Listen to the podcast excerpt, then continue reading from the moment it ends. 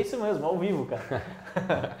e aí, galera, beleza? Como é que vocês estão? David da Prospecta por aqui e hoje a gente tem um convidado incrível que é o Leandro. Cara, vai se apresentar aqui pra gente, então sejam bem-vindos aos gramados da Prospecta.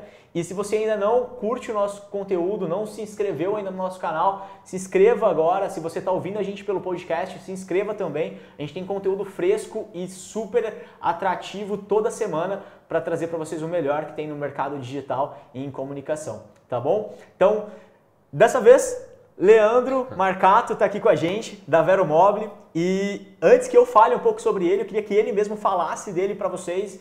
Lê, por favor, se apresente. Valeu, obrigado. é um, uma honra estar aqui no tapete, no gramado né, da, da Prospecta. Obrigado Valeu. pelo convite.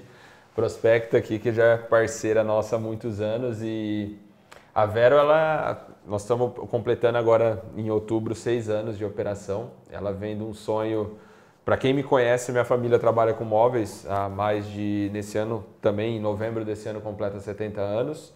E eu cresci em todo esse meio. Cresci na, nessa, na serragem, brincando dentro da marcenaria, fazendo os brinquedos. Vendia até algumas coisas na época de escola para meus amigos, com sobra de madeira, as coisas. E fui crescendo ali dentro desse universo. Uhum. É, sempre tive vontade, sabia que eu queria trabalhar com móveis, com mobiliário, sempre foi minha minha paixão. E vivendo assim nesse, nesse meio foi quando eu terminei o colégio, eu decidi estudar, seguir carreira de engenharia civil. Acabei por um motivo assim, eu não conseguia trabalhar na empresa da, da família naquele momento, não tinha espaço ali para eu trabalhar na, na, empresa. Meu pai falou: não, vai estudar, vai ganhar uhum. experiência fora e um dia você volta como contratado. Um dia você volta para trabalhar mesmo na empresa. E fui, fui seguir engenharia, trabalhei, é, cursei engenharia civil mesmo, trabalhei, fiz estágio, tinha a meta de trabalhar na melhor construtora de Rio Preto, eu fiz a faculdade em Barretos, eu queria trabalhar na melhor construtora de Rio Preto na época. Consegui no último ano, vim, trabalhei e no final eu acabei decidindo que eu não queria aquilo, queria voltar para os móveis. E acabei voltando para o móveis, isso lá em 2011 mais ou menos, 2011, é, mais ou menos não, 2011. E entendendo um pouco o cenário atual da minha família, é empresa de móvel tradicional, móvel planejado. É uma uhum. empresa bem tradicional, que depende de loja física, operação. Enxergando esse universo, eu comecei a entender que eu queria escalar. Eu queria. O digital estava começando a tomar conta, estava. Netshoes era o grande case do Brasil, uhum. é, Submarino. A gente está falando de seis anos para trás, de galera. Seis, é. seis anos. A categoria móveis não estava nem entre as dez do ranking do, dos mais vendidos. Então, é, em relação ali, acho que móveis era 14º, 13º, isso em 2012. Então, comecei a pesquisar cases internacionais, aparecer nos Estados Unidos o Wayfair, alguma coisa assim, que é totalmente loja tradicional de uhum. móveis, loja física, indo para o digital. Foi aí que eu comecei a entender como poderia levar o móvel pela internet. Então, em 2012 foi quando começou a surgir os primeiros estalos Legal. disso. E, e, aquela vontade de empreender, acabei fazendo Empretec, aí foi. Deu, deu start. Aí deu start. E aí, cara, você falou um negócio que é interessante. É um cara formado em engenharia civil, né? E que tem uma empresa que hoje assina como. É, tem um propósito de levar móveis com design assinado para o mercado né? E é um cara que sempre foi muito ligado, né? Nas nossas conversas a gente percebe que você sempre foi muito ligado a design. Como é que é isso, né? Isso veio de berço, veio de formação posterior? Como é que é isso? É, eu acho que todo mundo me questiona, né? Às vezes a, ou o pessoal acha que eu sou arquiteto, né? Por eu ter uma, muito, um grupo muito forte de arquitetos, assim, um relacionamento. Às vezes as pessoas acham que a minha formação é essa, ou até design. Mas é que isso vem da, da minha infância. Eu cresci dentro da marcenaria. Eu cresci pegando dois pauzinhos e batendo prego. Aquilo era, imaginava um brinquedo. Juntava madeira, fazia carrinho de rolemã, fazia. Sua história começou com seu avô, né? Com meu avô. É, eu Isso. vejo até hoje seu avô vivo ainda e Exato. operando na, na marcenaria. Exato, é. O meu grande professor assim, de, de vida mesmo foi meu avô. É, eu tenho grandes referências nele na questão de, de madeira, da, do lado assim de raça, de pegar, fazer acontecer. E o manual mesmo, pegar um, um pedaço de madeira assim e dar vida para aquilo. Legal. Então ele me ensinou, é, com sete anos de idade, ele me ensinou a tornear. Mexer no torno e fazer peão de, de brinquedo, jogar uhum. aquele peão de madeira. É assim. Aquilo é muito difícil fazer. E com sete anos ele me ensinou, pega a ferramenta aqui, tem que ter esse cuidado, isso, aquilo. E eu passava claro. o dia lá fazendo peão, um monte, tem um monte até hoje. era isso que vendia na escola? Era isso que eu vendia na escola. E vendia, vendia bem, claro. Legal. E aí eu comecei, assim, entender de madeiras. Aí eu comecei a fazer variações de peão com vários tipos de madeira.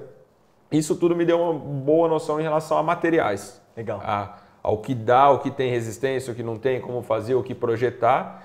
E, por outro lado, com o meu pai, eu tive muita visão empresarial.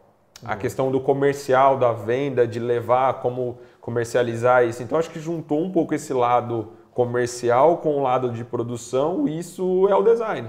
Legal. O design, você tem que ser vendedor daquilo que você está criando. Uhum. Nada mais é. Não adianta você criar uma coisa mega incrível. incrível. e não conseguir vender, não conseguir levar para frente. Então o design tem que ter esse equilíbrio. Então, Talvez não tenha sido tão incrível assim, né? É, exato. boa, exato. Boa. E aí, cara, quando você fala de vender pela internet há seis anos, há sete anos, quando a ideia deve ter dado start na tua cabeça, é, imagino que naquele momento você imaginava, você fez Empretec, provavelmente colocou ali no papel os maiores desafios que, você, que viriam pela frente. Mas isso provavelmente mudou né, no decorrer do tempo e você hoje já tem é, uma vivência, né, uma experiência sobre todos os problemas que você enfrentou vendendo móvel. Queria que você falasse qual foi o maior, cara? Assim, puta, isso aqui me atrapalhou muito. Nossa, eu acho que você fala assim, seis anos atrás de internet, é, são seis anos atrás de internet e seis anos atrás no interior, uhum. em São José do Rio Preto. É Acho menos que, 45. É, você tem essa reversão. Então, se você nasceu com e-commerce em São Paulo, você já está numa coisa, é, é um caminho. Mas agora, seis anos atrás em Rio Preto, acho que conta, no, enche duas mãos quem estava operando em e-commerce já aqui.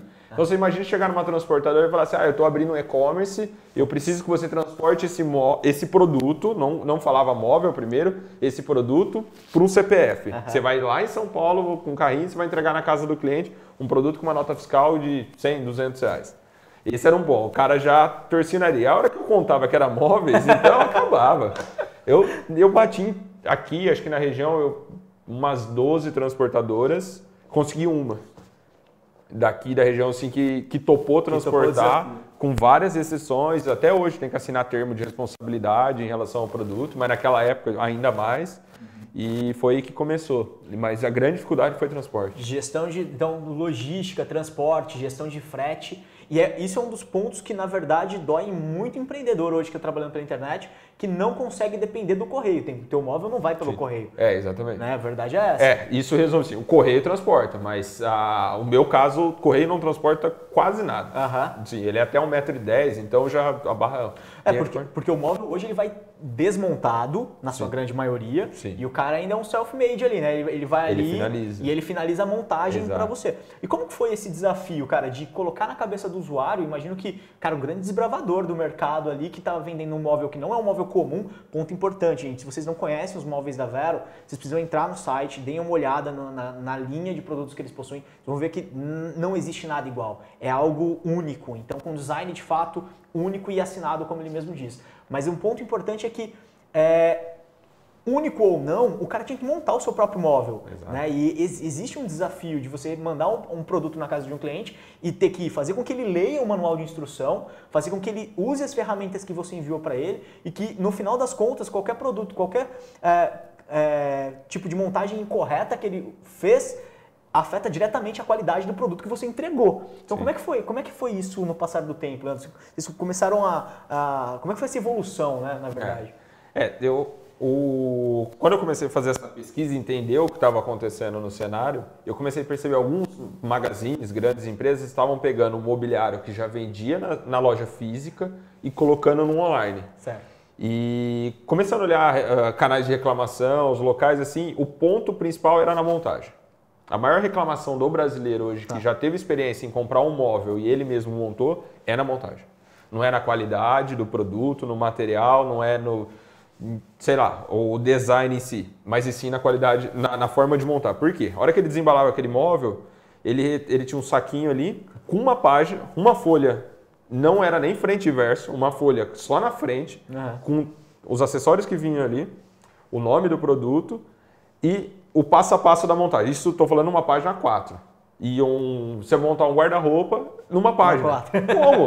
Cara, é, era. É, o montador é, não faz e isso. E até hoje, grandes magazines que vendem online continuam vendendo assim. Então, uma coisa que eu, a primeira coisa que eu coloquei na cabeça, e já tendo experiência com móveis, foi que eu não faria isso. O meu móvel seria o mais fácil de montar no Brasil. Legal. Então, fui, pesquisei referências internacionais, trouxe uma adaptação, uma brasileiridade em relação à ferramenta. E falei, todos os nossos móveis vão ter um manual de no mínimo 10 páginas quando ele é um, uma, um, um, móvel mais difícil de montar. No mínimo 10 páginas, super bem detalhado, passo por passo, página com todos os acessórios. Primeiro, a pessoa se familiarizar o que tem ali naquele saquinho, depois seguindo as etapas. E outra, mandar a ferramenta, que é uma, assim, é, isso acontece com todo mundo. Você comprar Sim. uma televisão, na hora de parafusar a base, você vai falar assim, putz, cadê a chave de Cadê a chavinha? Aí vai, vai procurar, nossa, não tá aqui a chavinha, ou aqui tem, não serve. Aí o que, que você vai fazer? Vai pegar a faquinha e da vai cozinha. estragar o móvel. Aí você vai fazer, você vai estragar o parafuso e você vai riscar o móvel. Aí você vai ligar na empresa e vai falar que foi o transporte. Então, assim, é, foi uma coisa que eu adotei. No dia 1, um, o primeiro móvel, os primeiros móveis em dia, eu ia no material de construção em Cedral, eu lembro até hoje, era 6, 7 reais cada chavinha, comprava do cara até o dia que acabei com a chave dele lá, do do material de construção, aí começamos a comprar um pouco mais em lote, hoje Legal. nós já estamos comprando direto de fabricantes de chave, e assim, é um diferencial. Legal. E cada móvel vai uma chave. Porque logo logo a gente vai falar um pouquinho a respeito de custo, né, de precificação. Sim. E querendo ou não, uma coisa que pouca gente leva em consideração quando está planejando o e-commerce é essa questão da política de devolução. Querendo ou não, o cara devolver, fazer é, é, logística reversa, existe um, uma mão de obra, um custo, um desgaste que muitas vezes você acaba não colocando no teu, na tua operação. Sim. Fazendo isso, você consegue já é, evitar com que é, esse custo extra aconteça e que você esmague a sua margem no é. online. Que no online, a gente sabe, a gente vai falar um pouquinho sobre isso daqui a pouco. Então, bom, ah. e aí, cara, você falou sobre gestão de produção, né, cara? Você entende muito, Leandro, sobre é, a mão na massa. E como está sendo isso, né? A gestão tanto da parte comercial, de comunicação e da parte de, de produção desses produtos. Existe um desafio ali na, nessa divisão de rotina? Como que você divide essa tua rotina em cima disso? É assim, a, a, minha rotina em si, assim, Leandro, eu tento ser muito disciplinado, né? É algo é difícil, você perde o controle de agenda assim direto, mas eu tento cumprir uma agenda de, de assim Zero paper, principalmente, assim. Então, dificilmente eu, eu não tenho mesa, então eu, eu posso estar na fábrica, eu posso estar na loja, eu posso estar na loja de São Paulo. É eu e minha mochila. Legal. Ali está meu escritório. Então, é uma das coisas que mais eu consigo ter, ter o controle de controlar comércio, produção, todo esse desse lado. É uma coisa que, que melhorou muito. Rotina semanal, chegar aquela velha regra. Domingo é o dia sagrado de revisar todos os e-mails, revisar todos, fazer o to-do da semana, dividir as agendas mesmo assim alguma coisa sai de controle. Uhum. E principalmente produção, porque como nós temos o produto exclusivo, você acaba tendo alguns garras, é, quando, principalmente quando lança no, novos produtos. O novo produto, você tira a sua produção de uma zona de conforto. Eles estão tá. acostumados a trabalhar com os best-sellers, aqueles produtos que já estão acostumados, aí de repente você insere um novo produto que ele começa a vender bem, aquilo ali descompassa, porque tem componentes novos, tem furação uhum. nova, tem corte novo, e aquilo desequilibra. E desequilibra acaba atrasando o outro. Então você tem que estar tá numa. E se imagina... você trabalhar com um estoque muito grande, você também congela teu capital ali naquele estoque. Então você Exato. imagina que você deva trabalhar com estoque. Nós trabalhamos com estoque bem equilibrado, bem enxuto. Ali. É, bem enxuto, vai equilibrando. Conforme vai vendendo mais aquela a curva vai aumentando a estocagem dele. Já trabalhamos muito tempo sem estoque. Hoje, graças a Deus, já temos já estoque. Conseguiram. Consegue ter um trabalho, um prazo menor de entrega. Boa. Prazo de entrega é, é, um dos fatores que você cita, que você imagina hoje fazerem parte do processo de decisão do usuário que mais impacta no processo de compra ali? O que, que você Com certeza. sente? Com certeza. Hoje, para a pessoa, principalmente, vamos falar do momento que nós estamos vivendo agora. É, para a pessoa que está em casa, ela tem a necessidade, então ela precisa muito rápido daquele móvel. Tá. E outro ponto também, a pessoa na, na ansiedade normal, está todo mundo hoje focado no e-commerce, está todo mundo voltado para ter a melhor eficiência no e-commerce. Então, quanto mais rápido você entregar para o consumidor, melhor para ele. Então, se ele está comprando online, ele quer ter comodidade e velocidade. Legal. Então, é um ponto decisivo. Hoje, ainda nós temos boa parte dos produtos que dependem de produção. Nós estamos com estoque zerado, renovando estoque. Uhum. Mas, a, a, a, num futuro, a ideia é ter toda a curva A completa com um estoque regulador muito bom ali. Boa, ótimo.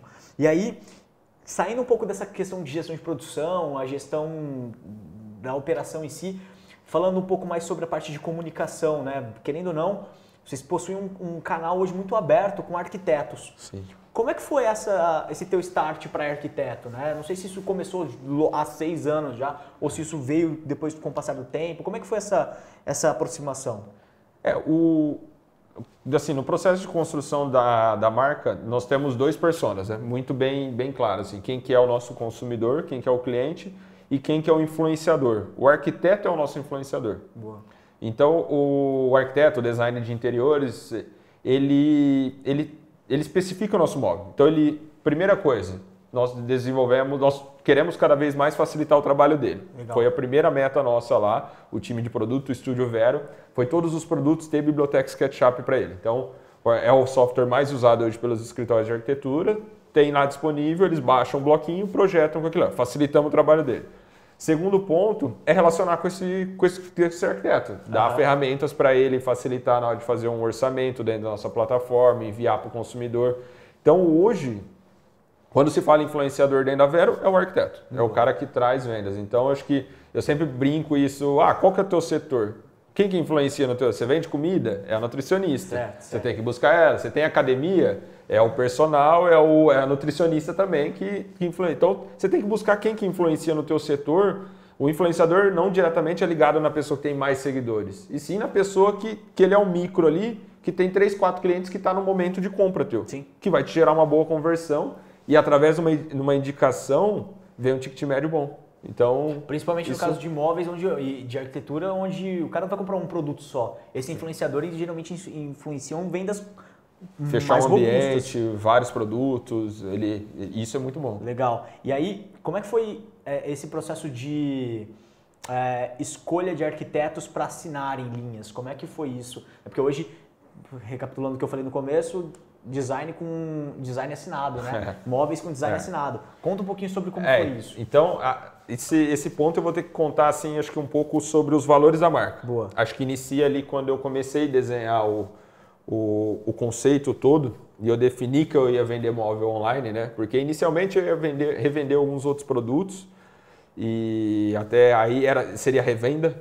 de, de eletrodoméstico, algumas coisas assim que eu queria vender, produtos de torneiras, cubos, essas coisas. Eu tomei a decisão depois de reverter, pivotar para móvel. Tá. Aí eu falei, ah, eu tenho que criar uma marca legal, que gere desejo, vai ser produto exclusivo. E fazendo pesquisa, o cenário atual de móveis ele é bem dividido. Né? Hoje nós temos o móvel popular, que ele é um móvel bom, que ele atende uma classe, ele é bom para loja física não tem design esse móvel. Ele é um móvel para atender aquela Sim. demanda. E existe um móvel de design que hoje no Brasil ele é muito caro. Uhum. Porque ele tem uma assinatura, o royalties ele é cobrado de uma forma diferente. Ele é um móvel que ele é, foi projetado para e montado para casa do cliente. Tem todo um luxo em cima disso Sim. que é cobrado e tem um e okay. tem consumidor para lá e tem consumidor para lá. Eu falei, eu não quero nenhum desses dois, eu quero aqui. é onde não tinha quase ninguém ali. Aí eu falei, para eu entrar aqui eu tenho que desenvolver marca. Legal. Então foi, foi aí no desenvolvendo nos pilares é, como eu ia ter que desenvolver produto exclusivo, então nós desenvolvemos design assinado. Esse é o primeiro pilar nosso para ter começo de marca. Você está ali começando, você não tem condições. Eu desenhei os primeiros móveis, começou a gerar venda. Falei assim, ó, vou chamar quem está se formando, são os ou arquiteto recém-formado ou designer recém-formado, precisa inserir no mercado. São pessoas que estão com a mente pulsando, tem qualidade de projeto, tem muito talento no Brasil. Uhum. Aí eu convidei eles, eles mandaram os primeiros projetos, fiz acordo de royalties, a grande maioria está até hoje no estúdio. Boa. E eles recebem royalties é, sobre as vendas, foram trocando produtos, criando mais produtos. Hoje nós estamos mais ou menos 11 designers externos e mais uma pessoa interna no estúdio Vera. Então, a Vera hoje ela é composta assim. Então, a parceria com o arquiteto engloba também. Hoje o, o time Vera de designers tem arquiteto e tem designer. Legal. Então, é, saindo um pouco dessa é, linha de precificação muito barata, imóvel em massa, e saindo da parte de extremo luxo extremo. e extremo conceito ali, onde o cara também tem um móvel um pouco muito mais caro, é, a gente está no, no, meio. Nós achamos no meio. No meio. E como é que é a relação hoje? Porque a gente sabe que hoje preço é um dos pilares que é, norteiam o processo de decisão do usuário, do consumidor. Uhum. Como é que então é isso? Porque no caso de vocês, quando a gente fala o seguinte, ah, é, essa caneta é a mesma caneta se o cara comprar no meu e-commerce e no e-commerce do Leandro. Sim. É a mesma. Agora, no teu caso, não. Então, como é que, querendo ou não, você acabou driblando também esse canibalismo de preço, porque Sim. o cara não, não tem onde comparar. É, o produto não, é nosso. É. é. o produto é de vocês. Sim. E como é que vocês lidam hoje com essa questão de precificação? Né? Porque vocês devem sim receber também, ah, poxa, mas eu queria algo ou mais barato, ou. É, enfim, como é que é isso? É, ele é complicado. Até a, a, palavra preço justo foi algo que nós determinamos assim: nós vamos ter preço justo. Como ter preço justo? Ter margens enxutas, tentar uhum. economizar uma, por exemplo, economizar com. Eu não tenho um time de PD de desenvolvimento de produto gigante. Sim. Eu tenho uma pessoa interna e várias pessoas externas que recebem royalties. Eu só pago se eu vender. Se eu tivesse todas essas pessoas dentro, meu custo iria diluir. Eu tenho que marcar mais o produto para bancar o salário de várias, várias pessoas, pessoas, dentro, várias pessoas criativas. Essa foi uma opção. Outra opção de ter um preço justo é mandar o móvel desmontado. Porque Aí, se eu mandar um móvel montado, ele ocupa muito espaço dentro do caminhão. A cubagem é muito a grande. A cubagem é muito maior. É, hoje eu mando ele tudo desmontado, aí o frete é peso, o valor fica menor do frete. Ou seja, mais um fator que gera o preço justo para o consumidor. Legal. E vários outros fatores em relação à nossa experiência em relação à produção. De buscar componente no lugar certo, fazer a junta, junta os componentes ali, faz a, aproveita plano de corte, materiais, gestão de materiais. Isso tudo consegue levar para o consumidor um preço legal muitas vezes assim, não é um preço acessível. Então, às vezes, tem comentários, ah, mas é caro esse imóvel. Ok. Ele... Porque não está também, peraí, é, tem um ponto importante, né? Que a gente não está na massa. É uma, é, ele estamos tem, no meio. Ele, ele, tem uma, ele tem um público boa, destinado, boa. mas ele tem a qualidade atrelada. Então, boa. se você comparar o preço dele, mas também a especificação técnica desse imóvel com outro móvel que pode custar um terço do preço, são diferentes. Isso eu garanto. É um terço da qualidade. Exatamente. Se o outro for tentar fazer o mesmo móvel com todos os custos que ele tem, talvez ou vai ficar mais caro ou o mesmo preço. Sim. Porque a nossa marcação ela é justa. Legal. Isso, isso desde o começo, marcação justa. E aí, aproveitando isso, né, sobre essa questão da marcação justa e da precificação dos próprios influenciadores, dos arquitetos que funcionam como influenciadores, Sim. queria que você falasse um pouquinho da tua experiência em TV. Né? Um e-commerce que teve uma passagem por TV, né, em, em, programas de TV e tudo mais. Eu queria que você contasse essa parte da comunicação, como é que foi a tua vivência com isso, como que você respirou esse momento da Vero, o que você carregou de pontos positivos e pontos de atenção desse, desse momento. Eu acho que assim, nós estamos passando assim por um momento de transição, né? A nossa geração, principalmente, ela pegou o meio, né? Uhum. Nós estamos bem no meio, acho que é uma discussão longa isso. Mas a televisão é um grande canal. Sim. Ela é ainda um canal decisor. Então, principalmente você está num programa nichado, por exemplo, nós participamos bastante do Decora. Da Decora, GNT. Da GNT. E, então nós, nós, participamos sempre emprestando móvel, doando móvel, vendendo móvel, esquema de parceria com eles, sempre coloca móvel no, nos programas. Legal. E isso gera muito retorno. A TV ela dá muita visibilidade, é algo de massa, assim, e os programas, a, a grande vantagem de um programa segmentado desse, ele tem uma curadoria muito boa ele tem uma produção, ele tem a escolha do ambiente que vai inserir teu móvel num ambiente legal, vai gerar uma foto, um vídeo legal. Uhum. Então isso é, é uma somatória que vale muito a pena. Então, é, eu volto naquela história, você tem que buscar quem que é o influenciador do teu setor, quem que é o canal e tentar fazer parceria com ele. Boa. Nada mais justo, sim. E aí, quando a gente fala de e-commerce, muitas vezes a gente fica aqui preso ao canal digital para vender algo pela internet e olha como um veículo de massa né, super bem nichado e Sim. posicionado no público da Vero, trouxe resultados incríveis que a gente demoraria muitos meses. E aí um ponto importante também que eu gosto de citar é o seguinte, é, existe uma percepção de valor diferente na cabeça do cliente quando, é, imagina o seguinte, a gente está aqui mexendo no celular e eu vejo um anúncio da Vero. Ao ver um anúncio da Vero, eu automaticamente penso, nossa, eles estão anunciando no Facebook, legal. Sim, sim. Eu saio daqui e passo no, no outdoor aqui da, da Murchi, da Andaló e tudo mais, e vejo um outdoor da Vero, minha percepção de valor e de posicionamento da marca Vero também muda. Porque quando o Facebook ou o Instagram era muito difícil você anunciar lá dentro, poucas empresas ainda estavam lá dentro, tudo era muita novidade. Uhum. Agora, esse game meio que virou. Né? Anunciar nesses canais digitais é muito mais barato, só, Só que, por outro lado, a exposição da, da, da, força da marca, que tem um outdoor, que tem uma revista nichada, que tem um Sim. parceiro nichado, também pode ser tão atrativo quanto, se não mais atrativo para o teu negócio. Exato. Mas a gente fica tão preso ao que a gente faz hoje é, e acaba perdendo um pouquinho desse, do que acontece nos outros canais. E, Lê, fala um pouquinho para a gente a respeito dessa questão da influência. Né? Hoje vocês usam influenciadores, né? os arquitetos como influenciadores também sobre a marca e tudo mais. Existem outros influenciadores que vocês fizeram parceria é, de Instagram, por exemplo. Como é que foi essa jornada? Né? Como é que tem, tem sido isso para vocês? É, hoje nós não, na verdade sim, nós não fizemos assim até hoje de uma forma organizada. Isso tá. foi um pouco peneirado nos últimos anos e não foi tão mensurado. E do ano passado, no, no começo, no final do ano passado nós paramos tudo, nós estipulamos uma verba, agora isso é mais organizado. Então, Boa. Então passa por um canal de análise, vai para uma planilha, tem, tem, vários pontos de análise. Se, se der várias, várias verificações ali, ok, vamos fazer. Mas nós estamos optando principalmente para a pessoa que já era consumidor. Boa. Então, se a pessoa é um micro-influenciador e já consumiu o nosso produto, ela já, já fica verdinha ali na planilha em vários pontos e nós vamos optar, possivelmente ela, ela tem um, um sim já da minha parte, sim, de aprovação. Legal. Porque aí é um valor diferente. Aquela pessoa ela já, ela já testou o produto, o merchan tecnicamente dela vai ser diferente. Já está feito. Ela, ela já tem um móvel na casa dela, ela já consumiu o Vero e ela, o que ela vai expor ali é verdadeiro. Boa. E o consumidor se conecta mais. Nós tivemos esse ano acho que umas três experiências, duas foram ótimas, uma foi média nenhuma falar assim, ah, foi ruim. Foi ruim. É. Por conta desse e... processo de crivo de vocês. É, teve uma que foi descartada, mas acabou fazendo uma outra renegociação com o influencer, também deu certo, saiu Legal. tudo certo. Mas assim, no, na, as, as três que foram bem escolhidas, deu tudo certo. Boa. E aí a gente estava conversando um pouquinho antes de a gente começar, falamos um pouquinho a respeito de marketplace. Né? Qual é o ponto de vista hoje da Vero? Qual é o posicionamento Vero a respeito de marketplace, Mercado Livre, né, esses outros canais de venda? É, e também queria que você contasse um pouquinho da tua experiência na loja física, né, no showroom. Ah, né? Conta um pouquinho para a galera como funciona.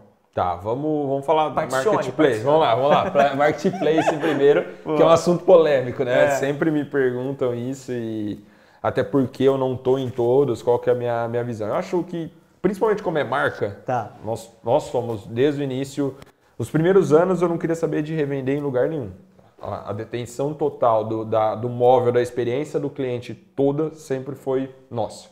Eu queria dominar todo, todo o sequência. Quero, quero dominar, continuar dominando dessa forma, onde o maior canal de venda nosso é o e-commerce. Para eu conseguir o atendimento ser uma linguagem só, a reposição de peça, assistência ser uma só, toda, conversa com o cliente, a forma de conversar, o canal de divulgação. Ponto, esse é um ponto. O segundo ponto, o marketplace, quando nós resolvemos, ah, vamos começar a vender em marketplace, nós optamos inicialmente para os que são segmentados. E até hoje é onde nós temos maior sucesso. Tá. São os nichados. É voltando na, na palavra nichada, né? Uhum. Você vai lá, então nós fazemos o, o e-commerce que é focado em casa e decoração. É onde tem mais sucesso. Principalmente que o nosso móvel ele não tem uma faixa inserida de preço ele é um produto que, que assim, existe o mais barato e existe o mais caro. Nós estamos aqui no meio. No meio. Então, num, num, num marketplace tradicional, ele, pode, ele gera venda para vários outros tipos de produto. Mas o nosso ele fica muito perdido, porque a faixa de preço é muito diferente. Principalmente se o cara filtrar por preço, nós, se colocar mais barato que o nosso, vamos estar lá no final. Sim. Se ele colocar os mais vendidos, o nosso não, nunca ele vai ser o mais vendido porque ele não tem preço. Sempre o mais baratinho vai ser o que vai vender. É o de massa. A linha branca vai ser massa. Nós não temos linha uhum. branca. Então, o marketplace desses outros canais, eles vai, ele chega a te gerar venda, mas nunca vai vender tua marca. Então o cliente ele vai entrar na página, é uma página fria, é um texto regulamentado, você tem que pôr um texto menor, você não pode pôr a logo, só está escrito em vendido, entregue por Veramo. Então tudo aquilo que eu criei, nós criamos lá de marca, detalhe, a chavinha que vai, o detalhe do manual, o SketchUp para o arquiteto, todo aquele valor está perdido ali. Uhum. Então, assim, não, não é algo legal. Então, hoje a nossa meta é manter 25% de faturamento nesses canais. Tá bom é algo que não, lógico, se perder 25% é complicador, mas não é algo que quebra a empresa, que fecha a empresa. Então, nós vamos ter 75 no nosso canal, 25 no, no, no marketplace. Boa. Essa é a minha visão sobre isso. E focar, dar sempre preferência onde é nichado. Boa. Por mais que não tenha o mesmo volume de um grande, mas ele tá, o, o nichado está vendendo tua marca. Legal. Ele está posicionando.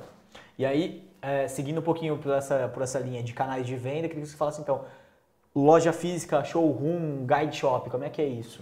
Ah, eu acho que é um caminho sem volta. É. Eu acho que é, às vezes eu leio uns artigos malucos, eu escuto conversa de boteca, ah, vai acabar, vai fechar shopping, vai uhum. fechar. Nunca, nunca.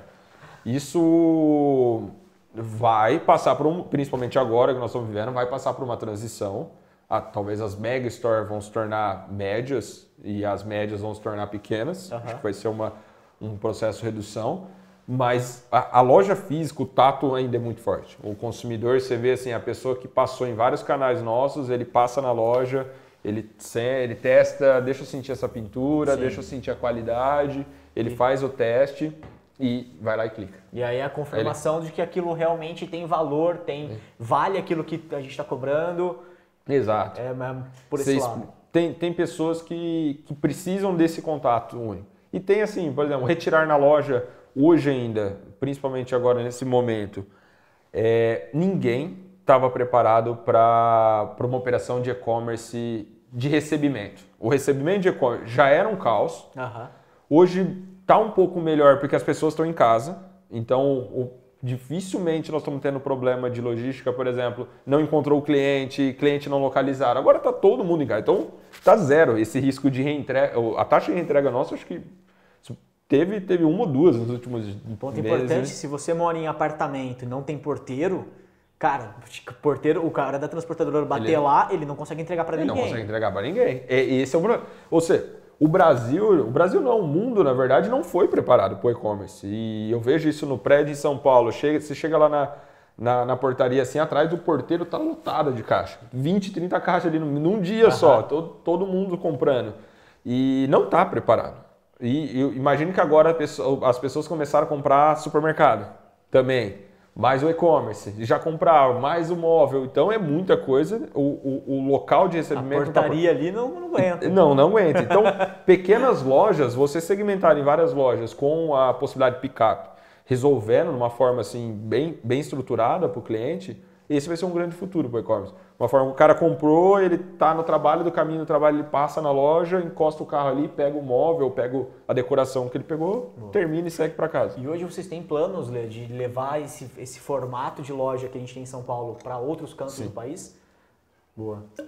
Nós estamos estudando São Paulo ainda, tem, nós temos possibilidade de outras lojas. Acho Legal. que São Paulo é um, é um estado dentro da capital ali, né? Tem várias, várias bairros que várias zonas é que são praticamente segmentadas várias microcidades que vale a pena ainda ter mais lojas e outros outras capitais que são importantes para nós de, a nível de faturamento então hoje nós estamos buscando já talvez retarde um pouco mais esse planejamento né Afinal. agora de momento tudo mas vem oportunidades também né por mais que que aconteça o que vem, ah, tem que ter otimismo Sim. acho que tem que buscar, vamos ver como vai destravar a economia para. É, querendo ou não, é, existem previsões otimistas é, a respeito do e-commerce e querendo ou não, o guide shop ou esses pontos de, de visitação para a marca acabam gerando valor para aquela região, acabam gerando curiosidade, acabam é a tua marca numa avenida, a tua marca em algum lugar. A gente volta a falar sobre aquela questão do ponto físico, né? Sim. A gente despreza um pouquinho a questão do, do marketing tradicional e da comunicação visual do marketing tradicional é, porque a gente está falando de um e-commerce, mas olha como isso também afeta vários. A Amaro está fazendo um processo idêntico, Incrível, é. é está abrindo marcas, abrindo guide shops pelo país todo, justamente para isso, para tentar converter o cara para o e-commerce e transformar isso num ponto de experiência. A Amaro beira a, a, a operação de o cara chegar, experimentar a roupa, passar, colocar no corpo, assim, eu quero Exato. levar, assim, não, não pode. Uh, em um dia, se você mora na capital, horas. em um dia. Ou não, capital horas. É, em horas, em algumas em horas. horas. chega na sua casa um é. produto embaladinho, perfeitinho para você. Então, é o processo de experiência, é um processo de, de venda é, que está se amadurecendo. A gente fala muito aqui do seguinte, Leandro, vê se você concorda, que aqueles anos que a gente estava atrasado né, com relação à gringa de consumo pela internet, a gente vê com que a galera aqui, então, os nossos tios, os nossos pais, os nossos avós, começaram a comprar pela internet, a gente está dando meio que uma, uma acelerada absurda, né? Para tirar esse atraso. É, eu acho que. Acho não. É, né? Isso eu vi uma reportagem em abril, quando começou a destravar a China. Uhum. O processo de digitalização deles em abril A, a etapa que ele, de janeiro a abril que eles conseguiram digitalizar é o que eles esperavam acontecer no final de 2021. a China. A China, que já é A extremamente China. evoluída. Já é evoluída, já tem 5G, já tem internet, todo mundo tem celular. Imagina o Brasil, que é um país que as pessoas dificilmente têm acesso à internet, que a, a penetração no e-commerce era baixíssima, é baixa ainda, ela vem crescendo ano a ano, mas ela é baixa, e acesso à internet, as coisas eram muito menor. Você imagina as pessoas que tiveram que se cadastrar para receber um auxílio. Nossa. Elas tiveram que arrumar um chip, tiveram que arrumar uma internet. Isso já foi um primeiro contato com a internet. É, é uma inclusão social, é um acesso Aham. forçado para poder buscar um benefício do governo, um dinheiro, mas é, é um primeiro acesso. As pessoas entendem que existe alguma coisa, é uma navegação. Então, imagine quantos avós não usaram o FaceTime para falar com os netos. Meu avô, conversei com ele por FaceTime. Então, assim, é, é algo que ele, para eles, eles não imaginavam. Não imaginava. Entendeu? Eu, eu fiz a, por 70 anos que meu avô tem a empresa, tem um santo São José na empresa, lá, que todo dia 19 de março, que foi a primeira semana do lockdown, do lockdown não, do, do isolamento. Sim. Foi o primeiro, um dos primeiros dias do isolamento, ele não foi da empresa, tá? lógico, por, por questão de precaução, né? Nós, ele não tá saindo de casa. Eu fiz FaceTime com ele, nós limpando o São José, que era o dia, dia 19 de março é o dia de São José, nós limpamos, tira ele da, do santinho lá, Aham. tira da casinha, limpa ele. Por FaceTime ele acompanhou esse momento histórico, né? Que foi a primeira vez que ele não participou desse dia importante. Se não fosse esse momento, ele talvez não teria. eh, Se não fosse a tecnologia, é, exatamente. E- Então, assim, a, a penetração está sendo muito grande. E, e você tem que pensar, assim, na digitalização, você- só fazendo um parênteses em relação ao que você falou da Amaro. A pessoa entra na loja da Amaro, compra, ela recebe no mesmo dia. Cara, tem um e-commerce que funciona há muitos anos, que é a pizzaria que você liga. Você faz o pedido da pizzaria 8 horas da noite, 8 e meia está na tua casa. Por que não o e-commerce funcionar assim? É, é simples. O mesmo processo. É só o mesmo processo. Em vez de pizza, você entrega roupa, você entrega decoração. E duas coisas aí. ah, existem aqueles e-commerces também que já estão se preparando para isso que o Leandro falou, que é a questão da ligação. Muito- tem muita gente que já começou a implantar call center dentro de e-commerce para receber essa ligação e tentar fechar a venda, porque muitas pessoas ainda não estão preparadas para fazer compra. A gente recebe muito, muito, muito pedido, muito ah, cliente aqui na agência que fala o seguinte: ah, eu faço muita venda pelo Instagram e as pessoas que estão no meu Instagram não querem sair do meu Instagram para fazer uma compra, não querem sair do meu WhatsApp para comprar pela loja. Eles querem comprar pelo WhatsApp mesmo. Então, essa central de atendimento, esse cuidado, isso está acontecendo cada vez mais. E um outro ponto que a gente, eu recebi essa semana, é, o IAPay, que é um, um intermediador de pagamento, acabou de habilitar o pagamento através do seguro, do, do- do emergencial. Ah, é? E aí Nossa. você, dentro do e-commerce, se você era o cliente IAPay, e tá, tá, tá com essa plataforma integrada ao teu e-commerce, o cliente vai lá, cartão de crédito, boleto, seguro emergencial. Ele já debita automaticamente do seguro Não sabia, emergencial. cara, não vi. Teve um cliente aqui que ele, ele, ele vende equipamento de pesca. E aí, um- o cara chegou nele, o cara mandou um print, pra, mandou um áudio para ele, escuta, ó, ele, o boleto foi gerado, Sim. o boleto não foi pago e ele tem um processo de cobrança ali em áudio pro cara. Ele mandou, ô, escuta, tô passando aqui para saber se tá tudo certo com o seu pedido e tal, é, seu boleto ainda não foi identificado, mas assim que for eu já libero isso para você. O cara devolveu para ele, falou, escuta, eu quero sim pagar, mas o governo ainda não liberou meu seguro emergencial. Assim que liberar, eu pago e vou e compro. Então, assim, é, é, é doido, né? Mas assim, é um, é um público que às vezes a gente que foge da nossa realidade, mas que, de fato, tá, tá com potencial de aquisição agora, esse cara tá com um pouco mais de grana. É, o- acabei de receber um print ali, parece que o estado de São Paulo vai ser liberado a partir do dia 1 de junho, é, alguns boa parte do comércio e Sim. tudo mais. Então, assim, coisas que vão ah, alavancar de novo a nossa economia. Então, cara, a hora de começar a pensar no teu e-commerce como multicanais, tanto de venda como de recebimento, tá na hora. E Lê, fala um pouquinho assim, ó, queria que você voltasse pro ponto só do da precificação, porque é um ponto importante. Hoje a Vero, ela tem um trabalho de construção de marca absurdo. Então é inegável o que vocês já fizeram e já construíram pela marca é, e como a marca é bem posicionada nesse sentido. E isso tá querendo, isso precisa fazer parte da precificação, né? Então, é, para a gente amarrar um fechamento, eu queria que você falasse um pouquinho disso, né? De como você enxerga construção de marca para que os clientes, os, os varejistas, os comerciantes que hoje estão querendo entrar ou já operam no e-commerce, para que eles consigam sair do canibalismo de preço, né? Porque é um grande desafio para o varejo hoje.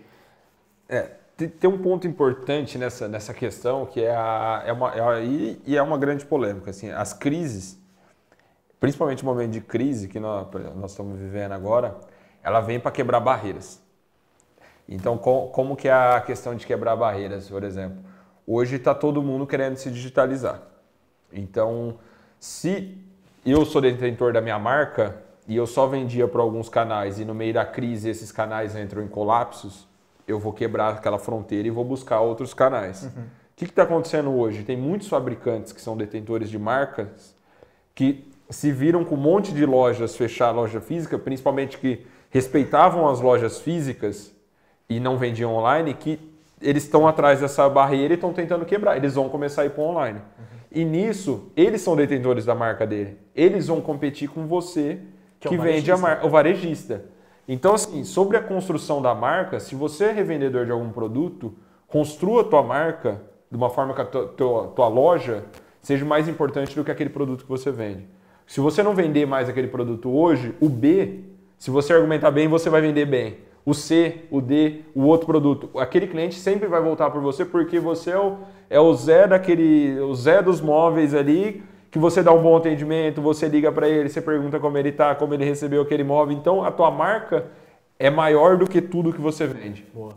Entendeu? Então, a, o, o, ponto principal desde o início, praticamente, se você me conheceu bem no começo da marca, os primeiros anos da Vero foi muito mais preocupado em relação à construção de marca e produto do que performance. Uhum. Você lembra que o, os primeiros anos, assim, Ponto 1, um, vamos investir em marca. Marca, marca, marca, produto. Marca, marca, produto, performance. Uhum. Nós, nós, sempre focamos nisso.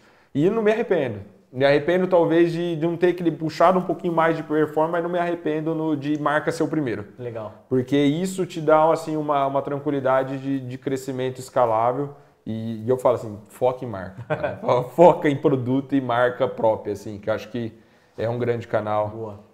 É um e aí, grande... quando a gente fala então essa, esse desafio, é, isso no e-commerce Brasil 2019, foi do ano passado, é.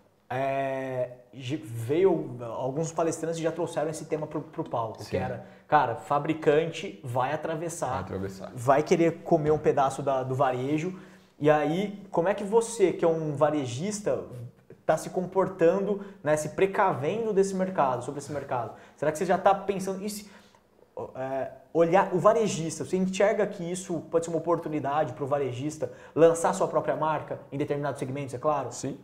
Eu acho que assim, dois pontos o varejista, ele tem que ter a marca dele de loja muito forte, de atendimento, excelência dele ali muito forte. Por isso que ele tem que tomar cuidado para o marketplace não ser maior do que ele, uhum. o maior canal dele. E ele tem que ter muito bem dentro da loja dele. E o outro ponto, o produto. Quanto mais produto exclusivo, é muito difícil você desenvolver produto. Mas quanto mais produto exclusivo você tiver, mais qualidade você, mais domínio da qualidade, da precificação, da exclusividade você vai ter ali dentro. Aquele consumidor vai se apaixonar pelo teu produto, ele vai falar do boca a boca, eu comprei aquele, aquela garrafa do David, da loja do David. E aquilo vai viralizar e teu produto vai se tornar referência. Então, é, é, é, o caminho. Acho Boa. que principalmente com essa quebra de fronteiras que acontece. Cada crise, em cada crise acontece. E é cíclico. É, essa crise é enorme, está sendo, acho que a maior de, da nossa geração. Uhum. Espero que seja a maior da nossa geração. Tomara. Mas tiveram, nós já passamos por outras microcrises que romperam várias fronteiras. Então, eu, eu passei pela crise pós a 2012, 2013, teve a 2014, a primeira crise 14, da construção civil. E querendo ou não, essa crise, a gente estava brincando agora há pouco, que é, né, essa crise tem nos beneficiado. Para quem já estava com operação online? Isso, sim. o varejista com operação online, a agência digital, sim. o cara que já opera pela internet, já tinha uma operação estruturada, ele, ele saiu na frente. Ele saiu na frente. Ele saiu na frente. Ele conseguiu, ele já estava mais estruturado, já estava com cadastro de produto, Boa. operação. Boa.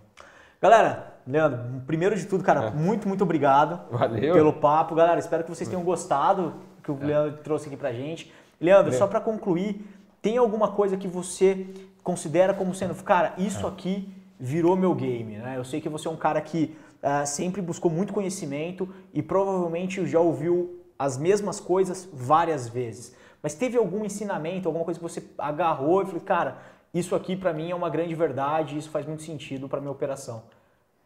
Tem algum ou não, ou não foi uma única coisa, ou foi justamente essa construção de vários cursos, grupos de estudo? Uh, enfim, como é que, o que você enxerga sobre isso?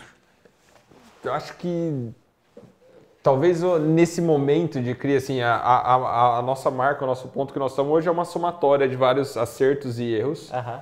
E, e principalmente, um, que eu, que assim, do dia que eu lancei o site até a primeira venda, a primeira, o day one nosso, a nossa virada de game foi quando eu pivotei os primeiros produtos. Eu tinha lançado uma linha de produto, acho que você não lembra dessa, dessa etapa. Coloquei o site no ar, achei que ia vender e achei que era.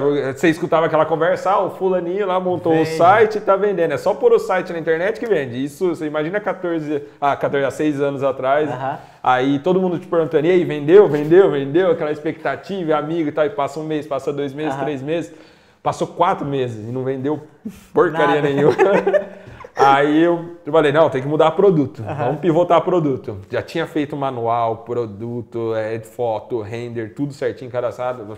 Troca tudo, vamos desenvolver uma linha nova, que é uma linha que performance bem até hoje. Até hoje. Aí, pau, começou a vender. Saiu a primeira, a segunda, a terceira e boa. Essa foi uma, um grande momento. Eu acho que o maior ensinamento agora, principalmente agora na crise, no primeiro dia eu tinha acabado de chegar de viagem, tinha feito algumas viagens e, e para São Paulo, na loja e tal. Cheguei de viagem, falei, gente, não tá legal. É, por isso eu conversei com meu pai, conversei com o time e falei, ó, gente, tá aeroporto, eu tinha, eu tinha ido para Curitiba, São Paulo na mesma semana, cheguei, ó, tá para tá lá tá tá feia, tá, tá estranho. Tá estranho, tá estranho. É, no final de semana eu tinha ido no supermercado, a galera comprando papel higiênico, água, tudo vazio, um supermercado legal de São Paulo grande. Cheguei aqui na segunda meio desesperado, ó, vai. Aí foi aquela movimentação na semana. No dia antes de parar, o time eu abri um plano lá, uma apresentação, e escrevi plano todo mundo em casa. E nós escrevemos três momentos. Eu acho que uma, um grande ensinamento que nós tivemos é ser leve, é ser rápido. Boa. Então o, o time de produto, naquela apresentação, ele entendeu o que ele tinha que fazer a, a Vitória saiu criando, o time de marketing soube o que eles tinham que fazer, o time de, de atendimento comercial já separou os produtos para poder subir categoria. Vamos criar home office. Naquele dia nós já ah, inventamos boa. o home office e vai. A, a, a Patrícia estava no time ali, grávida, fez o banner, subiu, todo mundo jogou. Na semana seguinte nós já estava com campanha de home office, já tinha escrivaninha nova, já tinha assim tudo preparado. Então, o, o grande negócio é, é ver o que está vindo, aonde subir na prancha, assim, rápido, leve, rápido, leve, rápido. e tentar surfar ao máximo, porque você não sabe o que vem. Boa. Principalmente hoje, assim, e tô lendo muito, tô estudando muito. acho Boa. que diariamente. Se, hoje eu vejo um exemplo assim, dá um bug assim na cabeça você assistir um filme Netflix, você vê as pessoas sem máscaras, ou as pessoas é, colocando a mão em maçaneta, colocando as coisas assim, e te dá um negócio, você, você arrependa, isso foi, calma, isso foi gravado antes é. do coisa. Aí você vê pessoas em bares, as coisas. E outras, você lê um artigo, você vê um artigo de. Eu, pelo menos, se eu vejo um podcast de fevereiro ou um artigo de fevereiro, eu não leio mais. Eu já falo, cara, tá desatualizado. Já foi. Já foi. É outro momento. Já foi, já era. É o, é o dessa semana e o da semana retrasada já não adianta, mas Boa. mudou. Tem que ser rápido. Cara, pega Valeu? esse insight então. Valeu. É, Falei muito, né? Tomei toda a água aqui. Valeu. Valeu, obrigado. Valeu, Lê, pelo ensinamento. Galera, espero que vocês tenham curtido. Se curtiram, compartilha com quem acha que faz sentido. Leandro, que Vero ainda tenha anos e anos luz de, juntos, né? De, de prosperidade, de casamento Prospect com a gente. Vero. Obrigado. E é isso, cara. Obrigado. Valeu. E até a próxima. Valeu. Obrigado.